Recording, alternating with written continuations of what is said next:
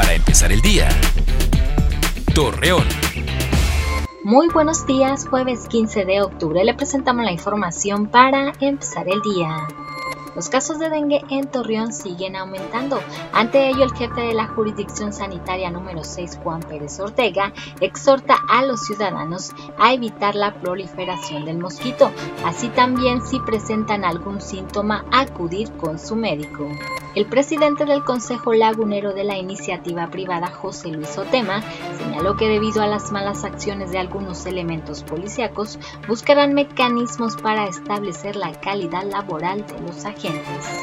Con el fin de solicitar apoyo para diferentes trámites, taxistas de Gómez Palacio solicitaron al gobernador de Durango, José Rosa Puro, una audiencia en la cual los afectados expondrán la baja de ingresos económicos que les contrajo la pandemia del COVID-19. A poco tiempo de concluir el 2020, Patricia Corro, presidenta de la Cámara Nacional de la Industria de la Transformación de Gómez Palacio, dio a conocer que la crisis que dejó el COVID-19 y con la poca reactivación de negocios, el panorama económico se ve todavía muy afectado.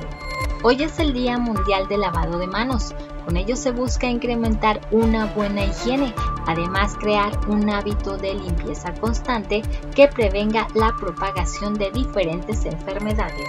Acompáñanos con toda la información dos minutos antes de las 8 de la noche por Mega Noticias.